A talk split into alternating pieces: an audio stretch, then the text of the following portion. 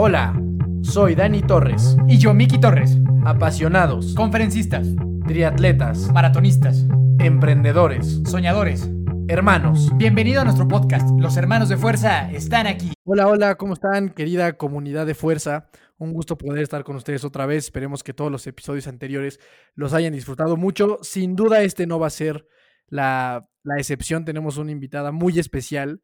Eh, hablando de un tema que para nosotros también es muy especial y creemos que, que mucha gente que nos sigue, o bueno, esperamos que tengan también este gusto que nosotros compartimos y que es de lo que vamos a platicar hoy. Mi nombre es Dani Torres, les doy una cordial bienvenida. Miki, saluda por favor a toda la gente que nos escuche el día de hoy. Bienvenidos todos, hermanos, hermanas de fuerza. Otra semana más en tu podcast favorito, tu podcast que no te la, no te has perdido para nada en este confinamiento. Y como dice mi hermano, con un tema interesantísimo, pero antes que nada agradecerte un montón por estarnos escuchando, por seguirnos en Spotify, los que ya nos siguen en Apple Podcast, en Instagram, todo.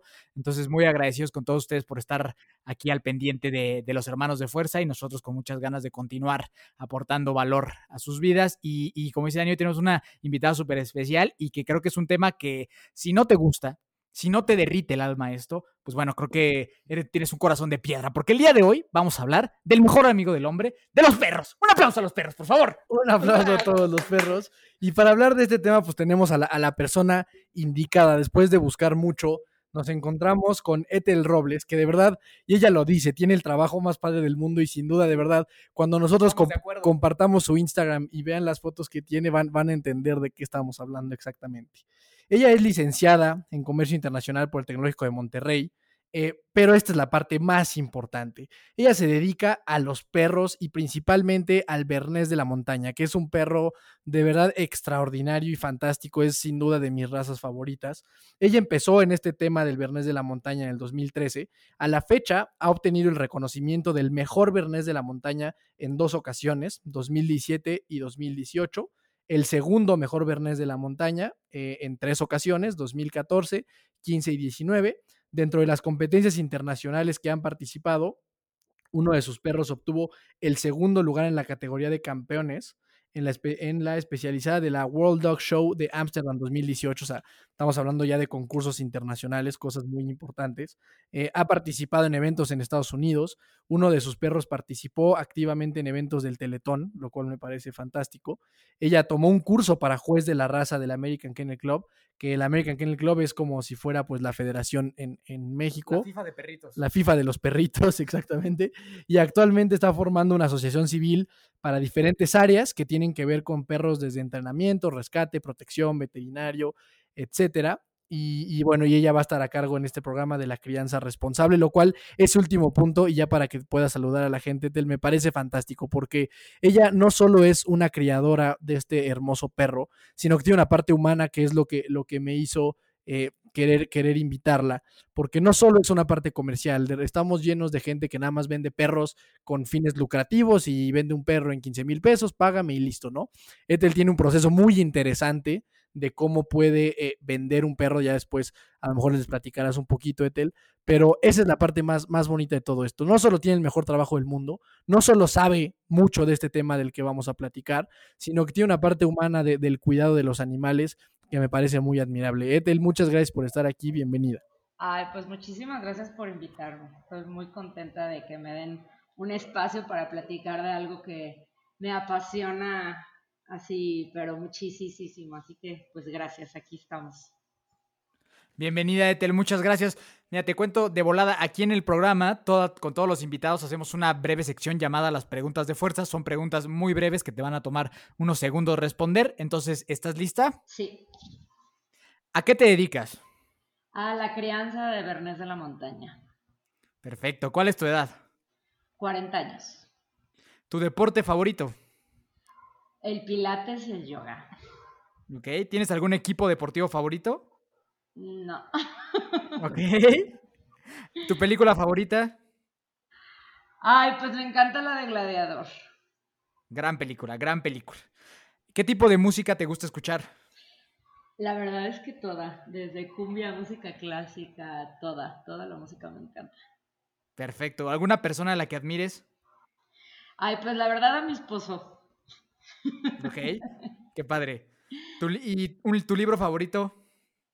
Ay, pues hay uno que se- de Pérez Reverte que se llama El pintor de batallas. ¿Ok? ¿Tu comida favorita? La de la India. ¿Ok? Y aquí viene una super pregunta. ¿Qué mascotas tienes? Bueno, actualmente tengo cinco bernés de la montaña y una pastor belga malinois. ¿Ok? ¿Algún dato curioso sobre ti? Viví en China. ¿Ok?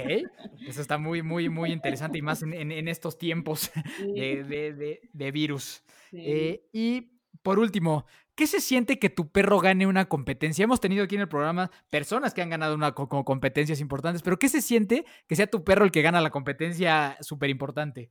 Ay, es increíble. La verdad es que ahí me sale lo mamá gallina, como me imagino que todas las mamás cuando van al festival y lloran de emoción, así soy yo. O sea, es muchísimo trabajo que hay detrás y, y tener un logro así es extraordinario. He llorado, he gritado, y he brincado y es muy, muy emocionante. No, sí, me, imagino, debe, debe de ser una sensación muy padre. Yo he visto de repente competencias también de belleza de perros y se ve que se emociona mucho la persona que gana con su perrito y es como todo algo, mu- muchísima alegría. Entonces, Ethel, pues para ya entrar en, en la materia, que es puntos importantes antes de, de elegir un perro, ¿nos puedes introducir al tema de un poquito cómo tú entraste en este mundo, por qué decidiste dedicarte a la crianza de este perro, un poquito acerca de tu historia, para que luego ya empieces a contarnos esto, ¿no? O sea, yo tengo ganas de tener un perrito, ¿qué me tengo que preguntar para tomar una buena decisión? Pues mire, yo toda la vida he sido una amante de los perros, ¿no? Desde niña tuve algunos y bueno, cuando ya me casé y me fui a vivir al extranjero, pues no era posible tener un perro y cuando nos ya eh, decidimos regresarnos a vivir a México, tenía clarísimo que quería un perro en mi vida. Eh, creo que soy el digno ejemplo de lo que la gente debe de no hacer o de hacer antes de elegir tener un perro. El primer perro que yo quería estaba basado simplemente en cuestiones estéticas, ¿no? Gracias a Dios no compré ese perro en ese momento porque creo que hubiera sido una relación muy complicada por mi estilo de vida actual. Y bueno, pues llegando a México coincidió que tuve la oportunidad de que me regalaran, así como lo oyen, a mi primer Bernés de la montaña, que fue un perro adulto, eh, que es, bueno, era Diogo, ya falleció a principios de este año. Y él fue el que me hizo enamorarme de la raza, entender la importancia de elegir una que se adapte mucho a tu estilo de vida, a tu personalidad, a las, o sea, al tiempo que le puedes dedicar, ¿no? Entonces, eh, pues en, algún, en una ocasión Diogo tuvo un problema de salud y se me ocurrió buscar a un criador para preguntarle, porque dije, bueno, qué mejor un criador que, conozca la raza, porque hay muchos veterinarios que ciertas razas son tan raras que, no conocen las, las, peculiaridades. Y ahí fue cuando empecé a tener los primeros contactos con creadores, ¿no? Entonces, bueno, a partir de que dimos con un creador, fue que decidimos adquirir a nuestra primera perrita, ¿no? Que fue Emma. Eh, yo pasé por alto muchas cosas que ahora le insisto a la gente que, que se fije antes de adquirir un perro.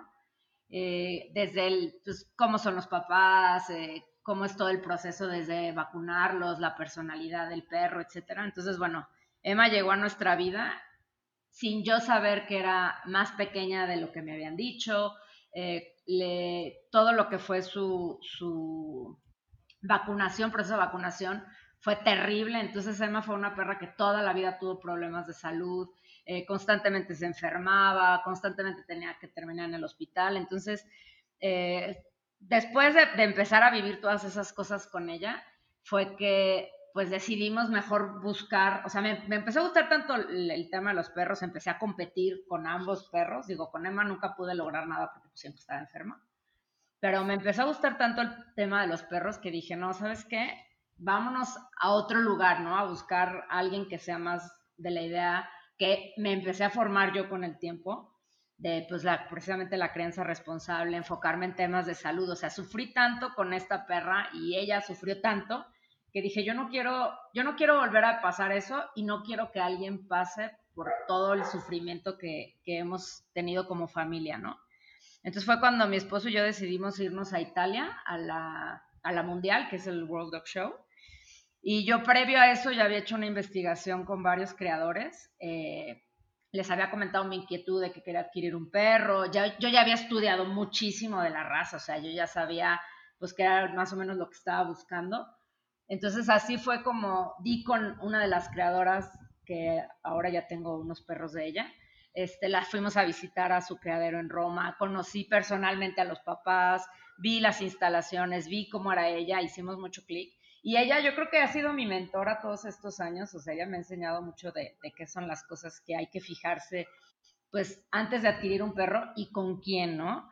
Entonces, este, pues ahí fue cuando como que ya empecé a tener una visión muy clara de lo que yo estaba buscando y era pues como puntos muy específicos. Uno, evidentemente, era salud, otro era longevidad, otro era la estética, ¿no? El decir, bueno, quiero que mi perro sea como debe de ser, ¿no? Porque hay muchos perros de muchas razas que los ves y dices, mmm, como que no se parecen mucho de la revista, ¿no? Entonces, este, dije, no, pues yo quiero, yo quiero seguir con, con eso que es, es, esta raza que tanto me apasiona, ¿no? Si, si, si esto es como debe de verse un bernés, bueno, pues yo tengo que lograr que los berneses que salgan de mi casa pues sean lo más parecido a eso. Y pues el temperamento, ¿no? O sea, perros eh, seguros, equilibrados, eh, que se vayan a sus casas y, y pues que, vaya, ya, ya tengan un trabajo para que cuando lleguen, pues el proceso de adaptación pues sea muchísimo más sencillo para todos. Entonces, pues así fue y poco a poco pues me empecé a meter más y más a las competencias caninas. Eh, mi esposo fue un día que me dijo de, a ver, tú nomás estás compitiendo en México y nomás te estás probando con lo que hay en México. Salte a las grandes ligas a ver si es cierto. Vamos viendo si tu perro es tan bueno como presume. Y ya fue que nos fuimos a Ámsterdam y pues la verdad tuvimos unos resultados extraordinarios.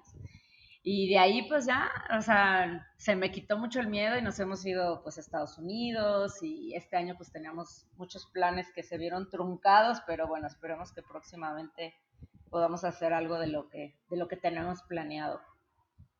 Perfecto, pues muy interesante toda esa parte de cómo llegas a convertirte e-, en creadora. Yo he visto el, cemental que tienes ahorita, que es el famoso, no sé si sería Kublai o Kublai. Kublai. Kublai, que está, está extraordinario, ese animal fantástico.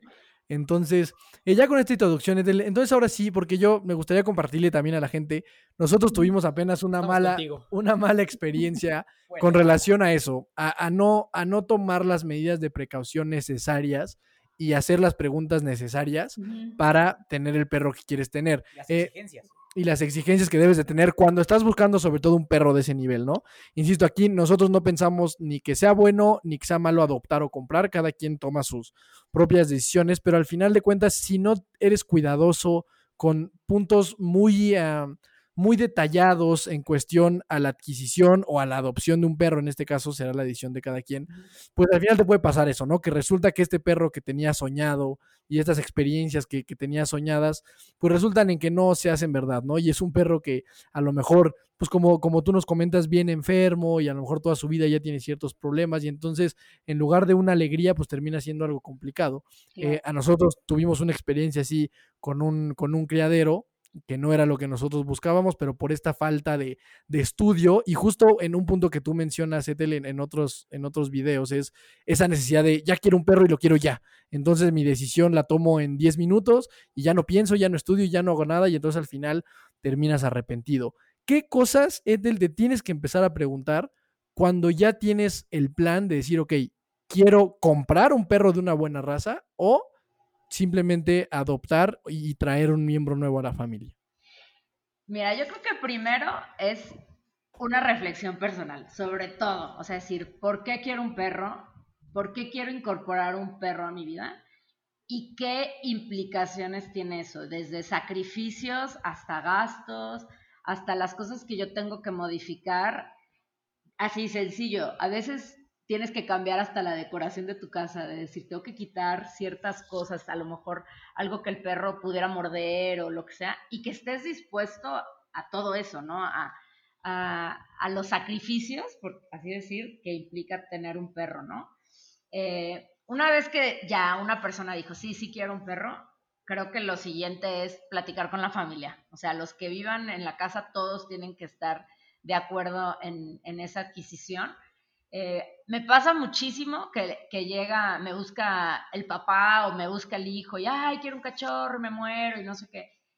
Y luego resulta que la mamá no lo quiere. Y gran parte de que la mamá no quiere tener un perro en la casa es porque generalmente la mamá es la que termina limpiándolo, dándole de comer, llevándolo con el veterinario y que pues, muchas veces es una responsabilidad que no estaban buscando. Saludos a mi mamá, que seguramente nos está escuchando y le están zumbando los oídos. Pero es la verdad, o sea, digo, y, y sí, o sea, sí toman, el, o sea, como nota muy importante eso, ¿no? O sea, de que si la mamá no quiere al perro y ella es la que se va a hacer cargo, pues, o sea, vuelvo a lo mismo, yo estoy todo el tiempo pensando en tenencia responsable, que significa, o sea, que el perro viva bien y, cuando eso no sucede, pues muchas veces es las causas del, de abandono, ¿no? Entonces, bueno, ya suponiendo que toda la familia está de acuerdo, eh, creo que ya viene un análisis de cuál es el tipo de perro que se adapta a nuestro estilo de vida. Eh, como les decía, muchísimas veces, lo, así el punto número uno que la gente, en el que se fija, pues es lo estético, ¿no? ¿Cuál es el perro que se me hace más bonito? Y puede ser incluso en un albergue, ¿eh? o sea, la gente va al albergue y va y busca el perro que se les hace más bonito.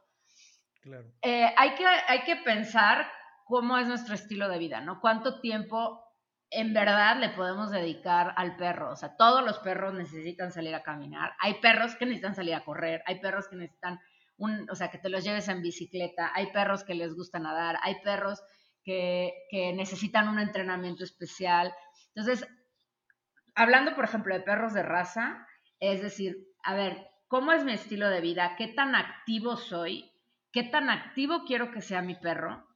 Y empezar a ver como características, es decir, a ver, ¿qué, ¿qué tanto me molesta que ladre mucho? Hay razas que tienden a ladrar todo el tiempo, ¿no?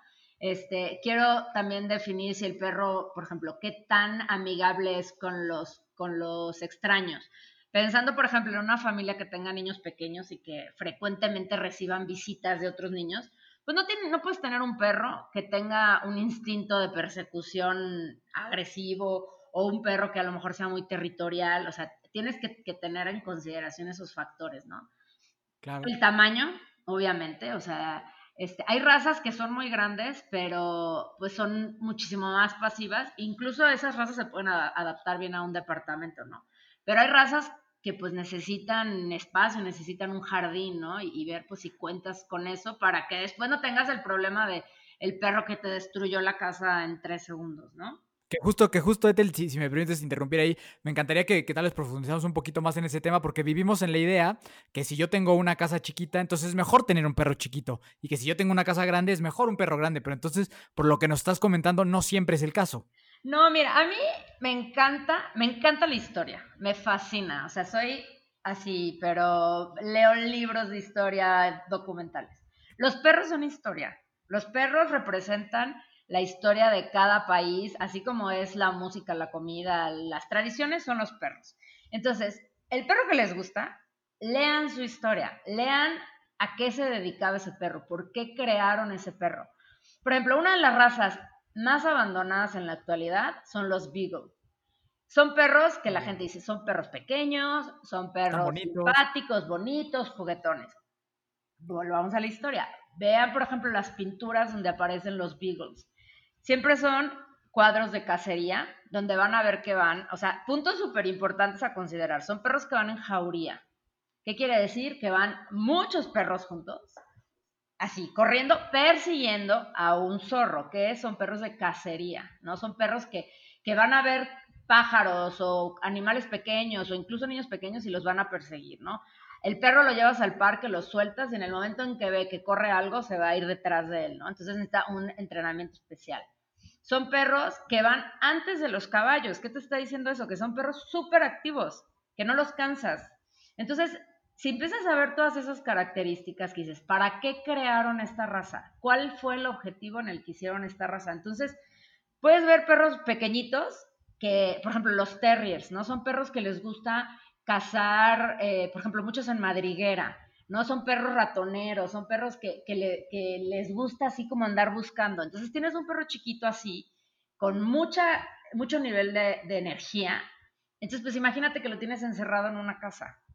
O al contrario, tienes perros muy grandes que, que su función es mucho más, o sea, era mucho más lenta. Por ejemplo, el Bernés de la montaña, que eran perros para tirar carretas, pues que van a un paso más lento, son perros más grandes, que no son tan, tan energéticos. Entonces dices, bueno, pues un Bernés con buen entrenamiento y sacándolo a caminar una o dos veces al día bien, pues ya es suficiente y el perro se queda acostado en tu departamento y no te da lata, ¿no?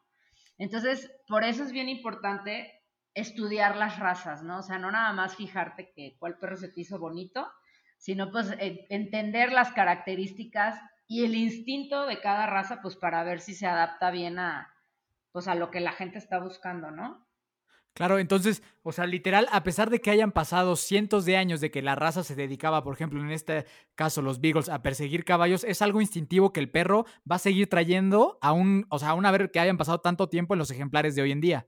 Sí, y sobre todo cuando en la crianza se sigue fomentando eso. Por ejemplo, los, los perros, los pointers, los que, o sea, que en cacería disparan y el perro busca a la presa y les dice, aquí está hay muchos creadores que siguen buscando eso y no necesariamente para cazar, ¿eh? porque luego la gente se escandaliza de, ay, es que ya nadie debe de cazar.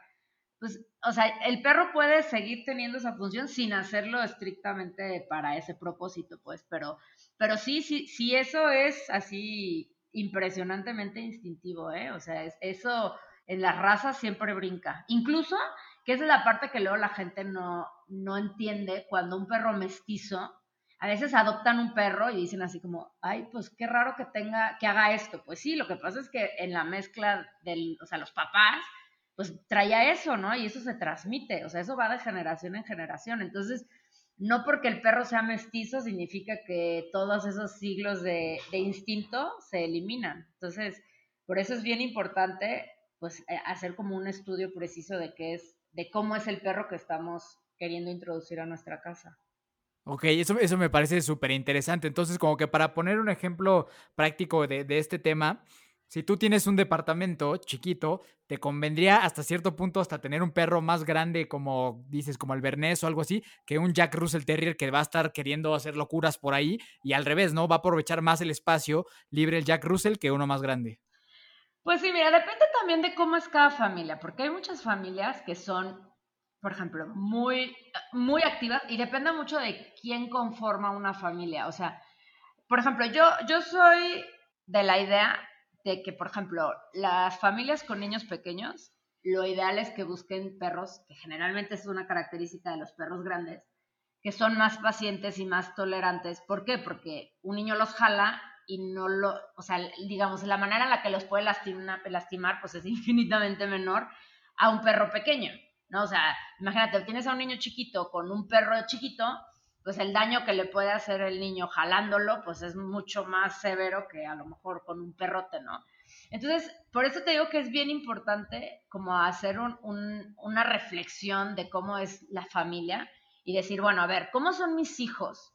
¿Cómo, cómo, ¿Cómo se comportan en un día normal? ¿Son niños que les gusta correr o son niños que les gusta estar, no sé, en la computadora? ¿No? Porque imagínate, tienes un niño que, es fanático a los juegos de, los Xbox o así, y le das, como dices tú, un Jack Russell, o sea, pues, el perro va a querer estar jugando todo el tiempo y persiguiendo una pelota, ¿no?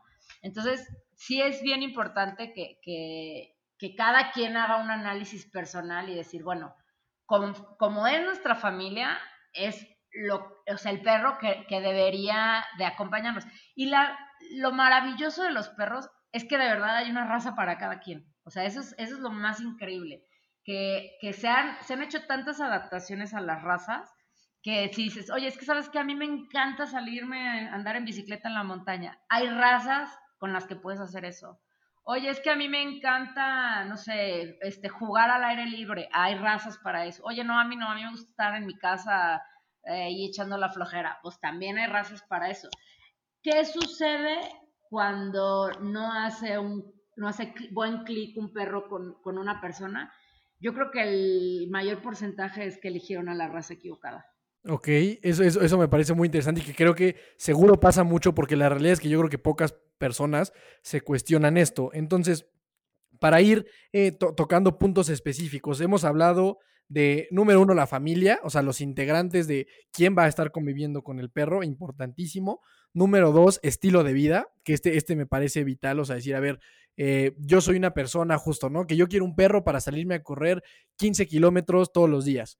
Entonces, bueno, a lo mejor en este caso el Bernés de la montaña, pues no es para ti, ¿no? No es un perro que esté hecho para correr 15 kilómetros al día. A lo mejor un pastor australiano o algo así, pues es capaz de, llevar ese estilo de vida. Número tres, el espacio, o sea, tomar en cuenta, en cuenta la raza y el espacio, o sea, las, eh, las necesidades de espacio que, que necesita ese, ese perrito.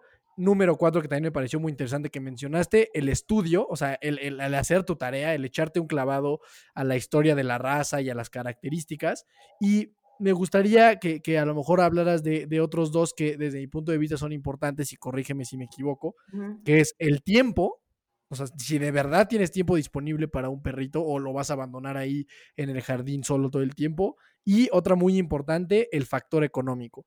Porque creo que de repente hay gente que dice, ah, pues un perrito grande, ¿no? Pues lo meto a mi casa y pues total, donde comen tres, comen cuatro. Y resulta que pues no, que a lo mejor le tienes que dar eh, 750 gramos de comida al día y a lo mejor se te empieza a salir de tu presupuesto y entonces después optas por estarle dando ahí arroz con sobras de pollo de la comida y entonces ya no empieza a funcionar, ¿no? Sí. Entonces, ¿qué opinas de esas dos partes, de, del tiempo y del tema económico para quien compra un perro?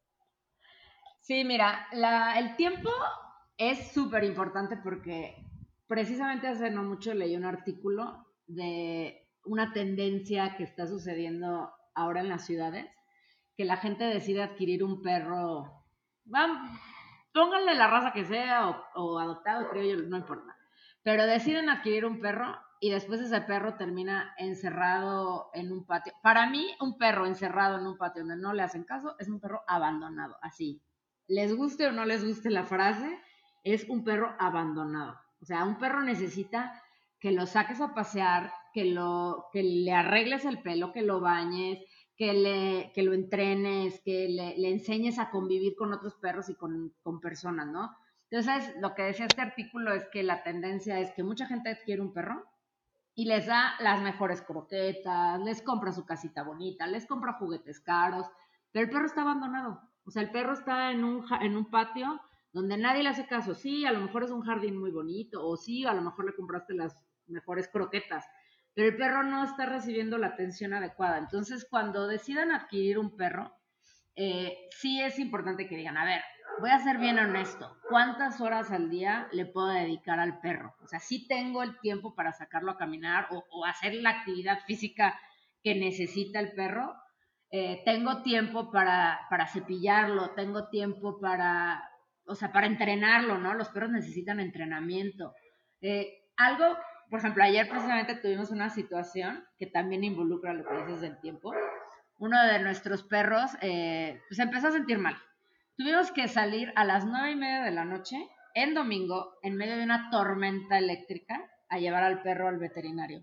Entonces, eso también es tiempo. Tengo tiempo para cualquier día de la semana, a la hora que sea, si el perro lo necesita, voy a llevarlo al veterinario. A mí me platicaba un veterinario que uno, o sea, que el día que reciben perros que, están como en las condiciones más graves son los lunes y los martes. Y la razón de eso es que la gente no quiere sacrificar los fines de semana para llevar a su perro a una revisión. Entonces se esperan hasta el lunes porque ahí el sábado pues tengan una comida o el domingo les dio flojera o ya quedan de ir a un restaurante. Y pues se esperan hasta el lunes y ya el perro está súper mal, ¿no? Entonces, eh, tener un perro es también lo que yo les decía desde un principio, son ciertos sacrificios que no, no son cuestionables, pues. Entonces, si, si, no tienes ese tiempo y no quieres dedicárselo, pues mejor cómprate un peluche, ¿no? O sea, o sea, pues sí, porque los perros, y digo perros, gatos, o sea, cualquier mascota, pues necesitan tiempo, ¿no? Los perros mucho más porque son animales muy sociables, ¿no? Por ejemplo, en mi raza, el bernés es un perro que no le gusta estar solo. Entonces, si tú tienes al bernés ahí abandonado, es un perro que se puede hacer destructor, se puede ser incluso agresivo, eh, se, pone a ladrar, que no es una raza que normalmente ladre. Tenemos a, a Tika, que es una pastor belga, que si no sale a caminar y si no juegas con ella en las tardes, es, es muy complicado, pues. Entonces, decir, ¿sabes qué? Sí me voy a echar el paquete que sé que involucra todo esto, ¿no?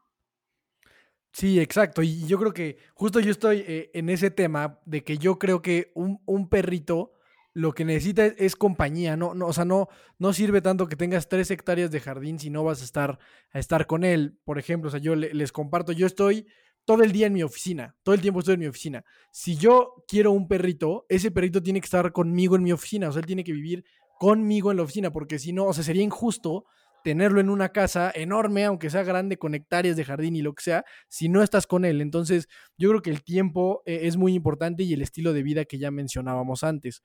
Ahora, el, el tema económico, el que también es algo que yo creo que sucede mucho que a lo mejor alguien ve, no sé, un Bernés de la montaña, ¿no? Ahorita que, o sea, hablando de, esta, de esta raza. Y lo ven en una revista, lo ven en un comercial y dice, no manches, está padrísimo ese perro, yo quiero uno de esos. Y a lo mejor tiene de presupuesto, pues, 2.500 pesos, ¿no? Para el perro. Y digo, está feo a lo mejor que así sea, pero es una realidad, ¿no? O sea, si tú quieres un perro de esos niveles, y te digo, ya sea Bernés, Pastor Alemán, este, Golden, lo que sea, pues sí tiene una carga económica según lo que tú estés buscando, ¿no? A lo mejor un perrito adoptado o algo así, pues será una condición distinta, pero aún así, la parte económica, el perro, donde sea que venga, pues tiene requerimientos de comida, tiene requerimientos de baños, tiene requerimientos de veterinarios, así a lo mejor inesperados, nosotros hemos vivido eso, que a lo mejor de la nada de repente se pone mal y resulta que su tratamiento implica que se quede cinco noches en el veterinario y más, más la operación y todo, pues ya es una cuenta de 10 mil pesos, ¿no? De un día a otro.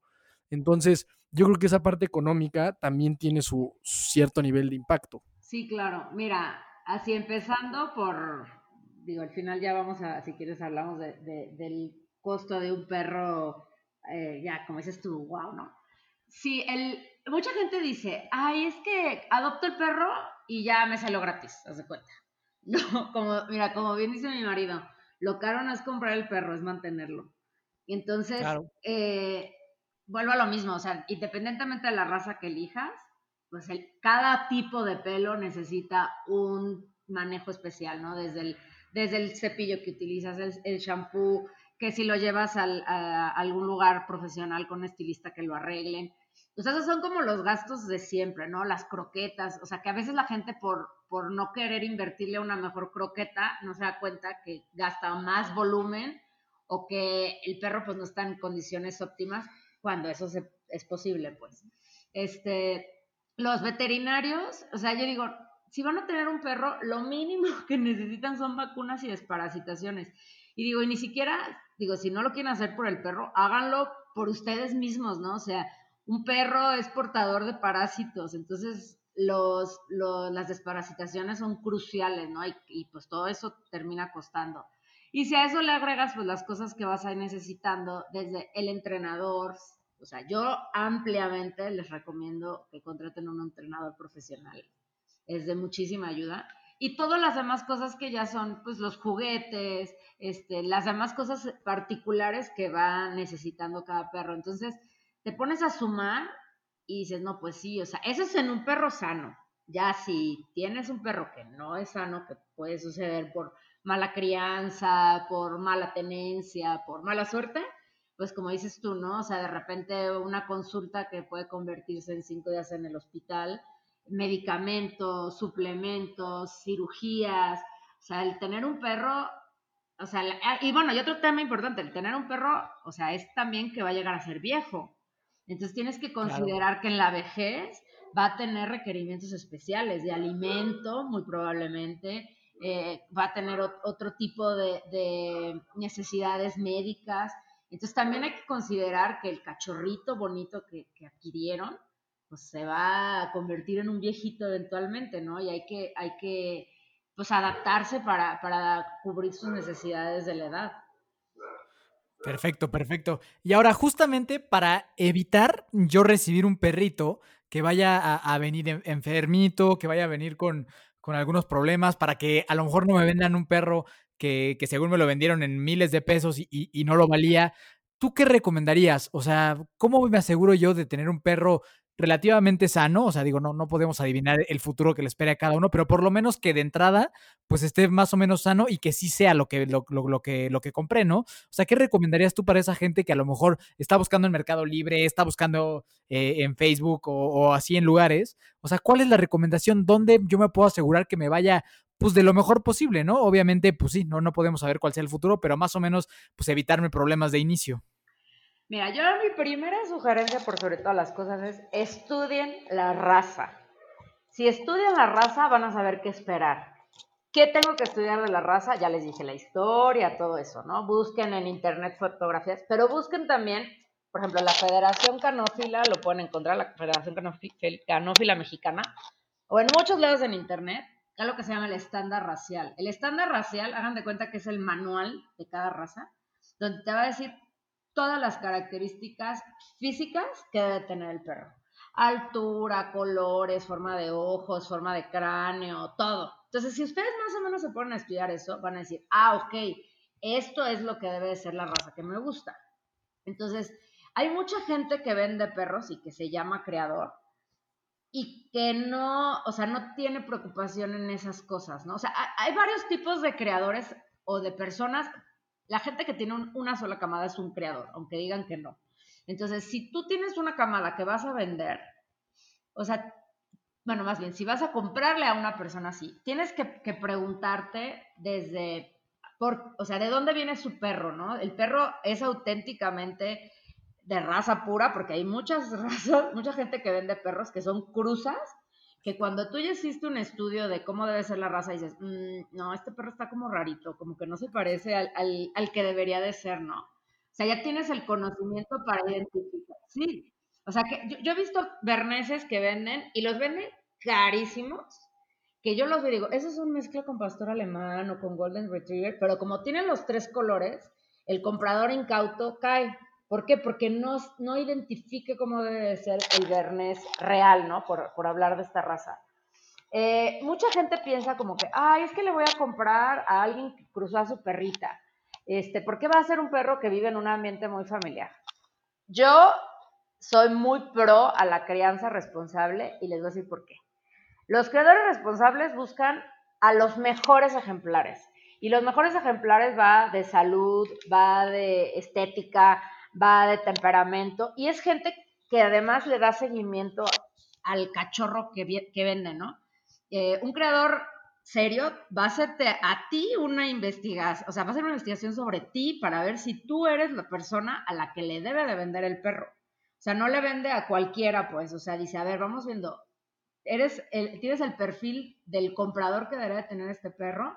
Ah, sí, ah, ok, entonces te vendo. Y le da seguimiento porque tiene mucha experiencia además en la raza. Entonces, mi sugerencia, la gente luego cree que, todos los perros que son de raza pura tienen que ser muy caros. No, hay, hay, hay diferentes precios y hay muchas causas, muchos, muchos factores que determinan el precio que va. Pues el perro tiene competencia, o sea, títulos de competencia, sí tiene estudios de salud. Yo les digo, bueno, si no se quieren meter en eso, busquen, o sea, fíjense con, el, con la persona que van a adquirir al perro, las condiciones en las que vive, ¿no? Que dices, no lo que no te mande fotos que el perro se ve que está ahí en una caja toda cochina, este, en un espacio súper limitado. Eh, pidan fotos de los papás, pidan videos, familiarícense con las fotos del cachorro que les están mandando, porque también pasa que les mandan una foto y cuando reciben el perro es otro. Entonces, y pasa mucho. Es más, en mi raza así se las pongo. Venden perros pintados. Con eso les digo todo. O sea, agarran un perro, que generalmente es un San Bernardo, cruce de San Bernardo, y lo pintan. O sea, eso se me hace aparte súper cruel y se me hace una irresponsabilidad del, futuro comprador que no haga una investigación, porque eso, bueno, lo mismo, es maltrato animal. O sea, no, no, no seamos parte de esa cadena de maltrato y abandono. Y la única manera en la que la vamos a evitar, pues es educándonos y es aprendiendo, ¿no? Entonces, cuestionenle al creador o a la persona que le van a comprar todo. O sea, mándame fotos en diferentes momentos para ver que no nomás tienes una foto, ¿no? Que efectivamente tienes a la mamá y efectivamente tienes a los cachorros. Pregúntale cada cuándo cruzan a la mamá. O sea, hay, hay gente que cruza a sus perras cada celo desde el primer celo. Eso es terrible. O sea, fíjense en las instalaciones, ¿no? De que no tengan a los perros encerrados en, transportadoras todo el tiempo, eh, fíjense, o sea, pregunten, oye, ¿por qué utilizaste este macho, no? O sea, ¿qué tenía ese macho que hizo que tú lo eligieras? ¿Qué puedes decirme de, de sus antecedentes, no? De la familia, pues si, si tienen ciertas tendencias a enfermedades o no, o sea, pregunten todo, porque la verdad esa es la única manera en la que se pueden asegurar que les venden al cachorro adecuado, que los que la persona no nomás hace una transacción, no les entrega un perro y nunca vuelve a saber así absolutamente nada de ustedes y que no le importa lo que pasa con el perro, ¿no? Sí busquen gente que, que, quiera a sus perros, que los cuide y que, que, sienta que les está entregando una parte de, de lo que es esa persona, ¿no? Entonces sí, muchas veces no pasa eso. Sí, justo, justo todo lo que dijiste fue literalmente todo lo que yo no hice. O sea, yo creo que de, de, de ese examen, yo creo que sacaría cero. Y yo, yo, creo que una parte importante es esa, ¿no? O sea, tener como, como esa. O sea, yo creo que por lo que dice cual, cualquier creador que verdaderamente sea un creador y que verdaderamente le importe el tema, no va a tener problema con que le hagas 28 mil preguntas o que le digas, oye, quiero ir a ver, quiero ir a conocer el creador, que imagino que eso, o sea, el tema de las fotos, pues es bueno, pero me imagino que no hay nada como ir presencialmente a conocer el lugar y a conocer al, creador, ¿no? Y que entiendo que... en las redes sociales, Dios mío, estamos en la era de las redes sociales. Métanse a ver las páginas y los Instagram y todo a ver, si las únicas fotos que tiene un creador son de su perro, en el mismo, o sea, de, 500 perros, porque crían y crían y crían de diferentes perros, y ves, y están todas, son solamente cachorros, pues, ¿qué te va a decir eso? O sea, también están mal pensados, pues. O sea, yo veo gente que vende así, eh, chihuahuas, y ponen al lado, no sé, una mini, mini lata de coca. Así como, vean, el perro está chiquitito. ¿Eso qué? O sea, ¿sí sabes? O sea, vean las instalaciones, si pueden, vayan a conocer al creador, hablen por teléfono, no una, 20 veces, háganles 20 mil preguntas y digan, a ver, o sea, quiero ver cómo vive la mamá, quiero ver cómo viven los hermanos, porque mucha gente también compra camadas y las revende y pues ni sabes tú de dónde viene tu perro, ¿cómo, cómo esperas un perro sano, un perro, si, si lo estás comprando revendido de quién sabe quién? Sí, no, no, 100%, de verdad, sí, estoy 100% de acuerdo con todo lo que dices y, y, de verdad espero que esto le evite ese problema a, a muchas personas. Y, y, como dice algo que me pareció también muy interesante, es que un buen creador no, no solo te va a responder preguntas, sino que él te va a hacer preguntas a ti, ¿no? O sea, más bien él te va a decir, ok, sí, yo ya te contesté las tuyas, ahora tú dime para qué quieres un perro mío, ¿no? O sea, ¿dónde lo vas a tener? Este, o sea, ¿estás, estás dispuesto a todos los sacrificios que conlleva. O sea, eso me parece muy interesante, porque si la realidad es que, la, o sea, no sé si el 85% de los creadores te dicen, ah, pues tengo un perro, cuesta 30 mil pesos, deposítame y te lo doy. Y ya.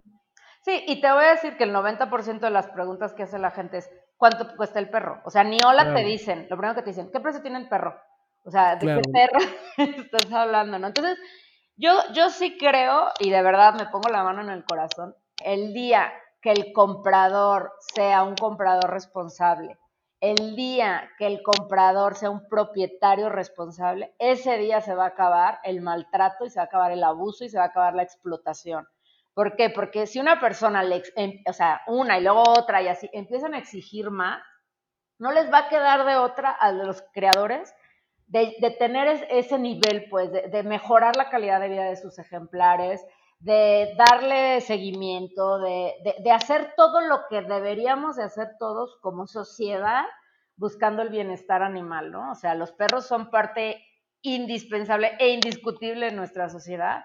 Entonces, pues vamos trabajando juntos, compradores, criadores, rescatistas, etcétera, pues de darle una, una buena calidad de vida a los perros y empieza desde el lugar donde nacen.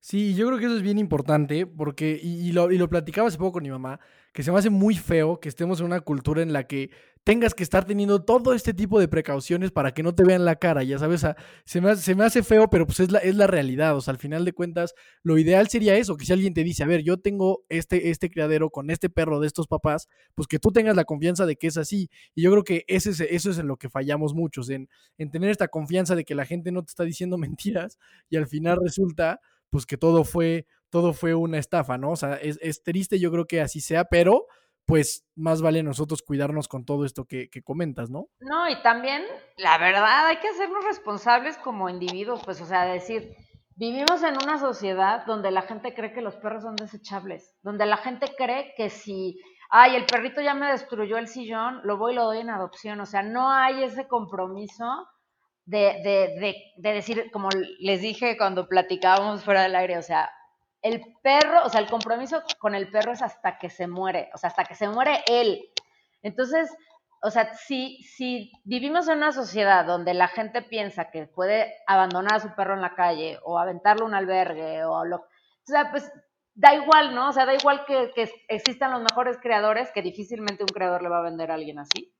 Pero bueno, si el, si el, si el final de cuentas el propietario no tiene ese compromiso con el perro, pues va a seguir habiendo vende perros y va a seguir habiendo explotación y va a seguir habiendo abandono. Entonces, pues sí, como, nos, como sociedad necesitamos educarnos y cambiar ese chip y decir, si no puedo tener al perro, no lo tengo. Ya, no, no, no, no, no es una opción adoptar, perdón, abandonar.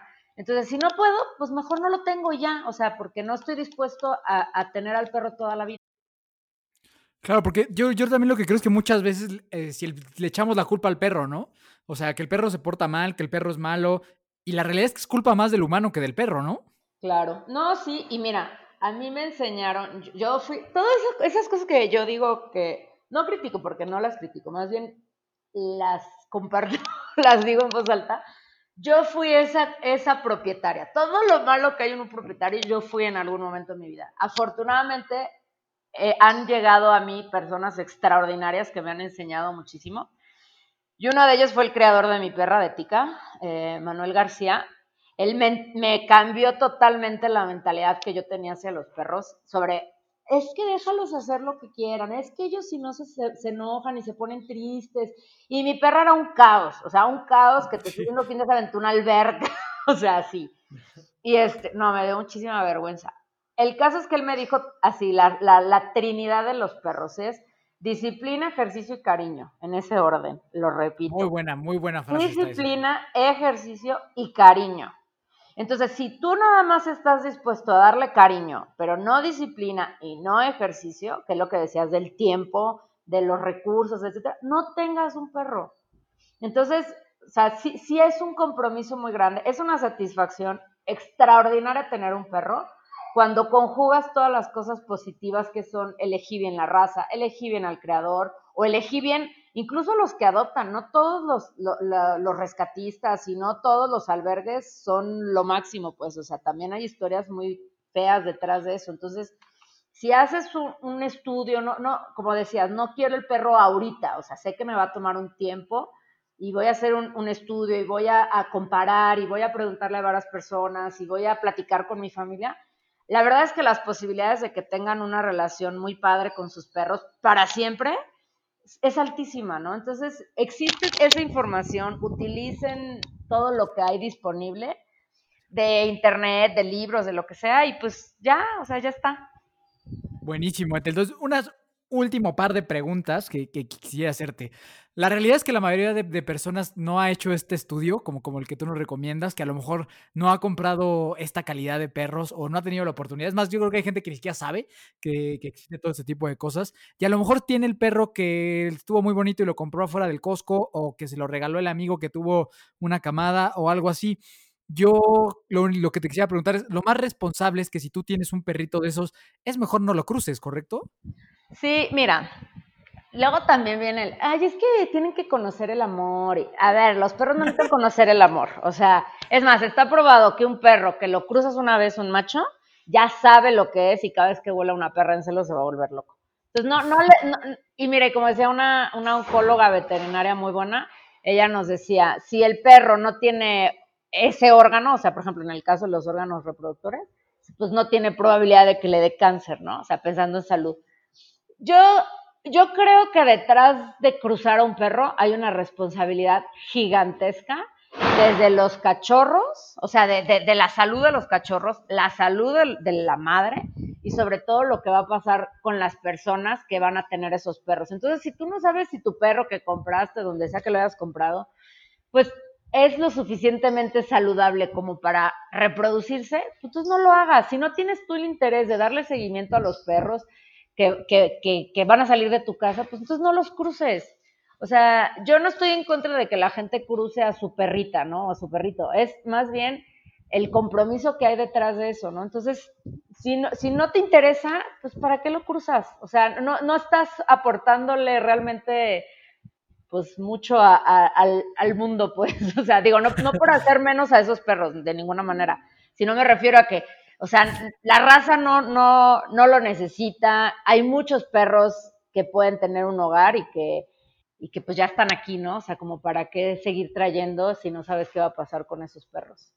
Sí, estoy totalmente de acuerdo y justo eso, siento que de repente eso es más satisfacer la necesidad de una persona, decir, ah, es que quiero tener unos cachorritos en mi casa y ya, y cuando al final de cuentas no va a sumar mucho. Entonces, para ir cerrando, Etel, me gustaría ya ahorita hacerte una última pregunta, pero me gustaría también rescatar todos los puntos concretos que tocamos, que es decir, puntos importantes antes de comprar un perro. El espacio que tienes disponible según también la raza, el estilo de vida, la familia, mucho estudio de, de la historia de la raza que quieres eh, eh, plantearte si tienes tiempo, el tiempo que necesita el cachorro y si económicamente tienes el, suficiente músculo financiero para soportar tener, tener un perrito. Y ser súper intenso con tu creador. Y ahí, voy, a la otra, que es, era como los puntos importantes para, para, para decidir, son como de, como de, como de ah, introspección, ¿no? Y la siguiente es para, para tener el perro que quieres, puedes ser súper preguntón con el, con el creador, de dónde viene, estudiar el estándar racial, todo, todo, todo, o sea, preguntas, preguntas, preguntas, preguntas, preguntas y tiempo de estudio para que no te vaya a salir mal tu plan de tener el perro de los de tus sueños.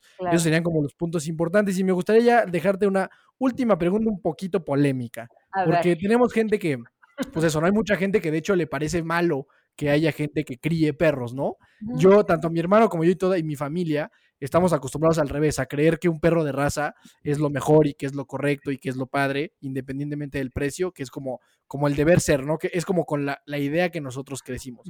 Pero a la vez hay muchas personas que creen lo contrario, que es que hay muchos perritos en la calle que necesitan casa y la gente que esté lucrando con la venta de cachorros pues está mal. Yo no comparto ese pensamiento, sé que tú también tienes una razón muy sólida para sí criar perros de buena raza. Entonces me gustaría hacerte esta última pregunta. ¿Por qué es mejor comprar un perro de raza y que sí tenga una buena descendencia y que cuente con un pedigrí. Bueno, no, no sé si la palabra correcta es mejor, ¿no? O sea, yo, yo lo que creo de las razas puras, como les comenté hace un rato, ¿no? Para mí es historia, es, es legado, es antepasado, o sea, el perro va de la mano con el humano.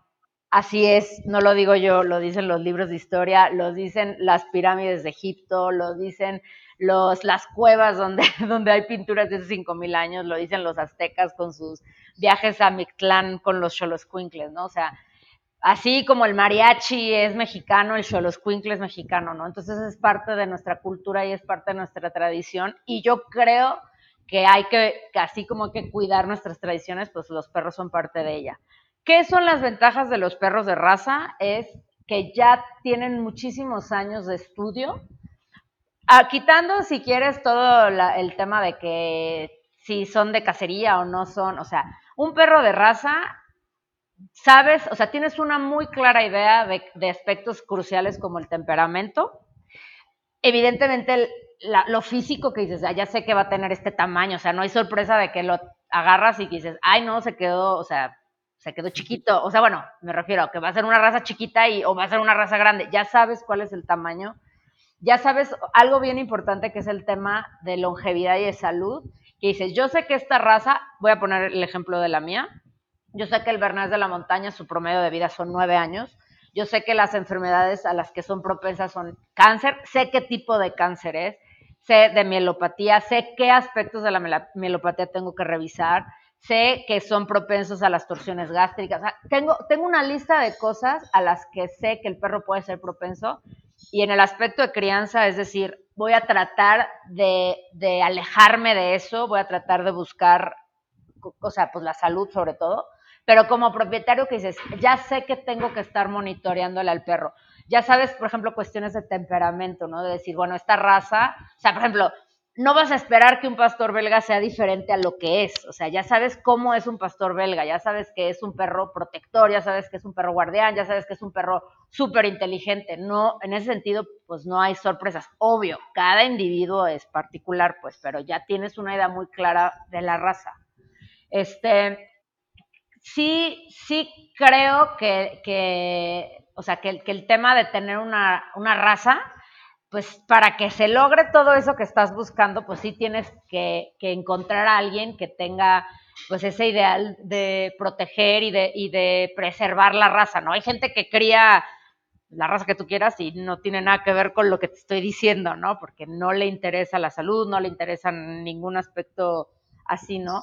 Entonces, si quieren en algún momento tener un perro de raza, pues acérquense a personas que sepan, ¿no? Por ejemplo, yo no todo el tiempo tengo perros, o sea, yo tengo muy, muy poquitas camadas, o sea, no, no me doy abasto a, a la demanda. Pero lo que sí hago es que le digo a la gente, bueno, pues si vas a buscar en otro lado, acércate a un creador con esto, ¿no? O sea, con esta información, con estas herramientas, pues para que encuentres a alguien que, tenga ese perro que, que tanto estás buscando. Claro, claro. Pues muchísimas gracias, Ethel, por, por todo tu tiempo. Muchísimas gracias por toda tu experiencia.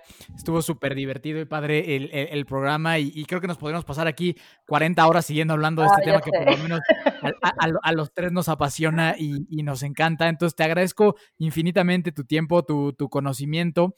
Eh, por último, te, me encantaría si les pudieras compartir tus redes sociales a la gente que te está escuchando y que en una palabra me dijeras qué significan los perros en tu vida. Ay, todo. todo. Sí, todo, todo, todo mi tiempo, todas mis alegrías, todas mis tristezas, preocupaciones y todo mi dinero y todo, todo se va a mis perros. Ahí está. Fantástico. Entonces, pues si nos regalas tus redes sociales, Ethel, porfa, para, para que te siga la gente. En Instagram estoy como Bernés, con B de burro, Bernés México, guion bajo Peraldini.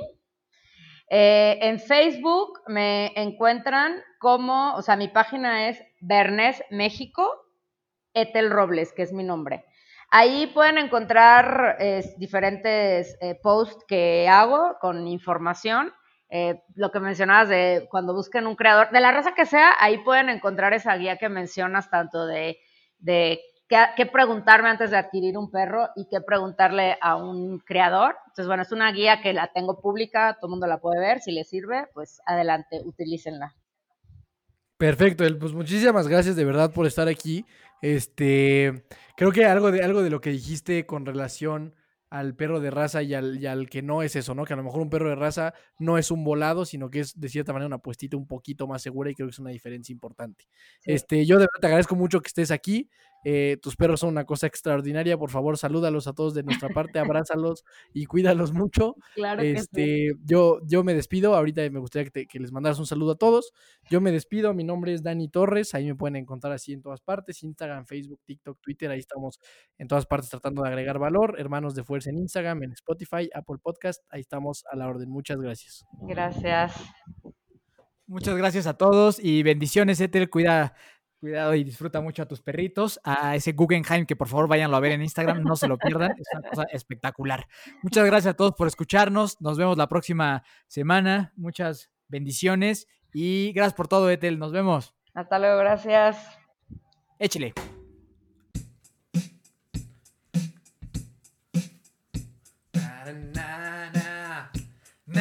Na,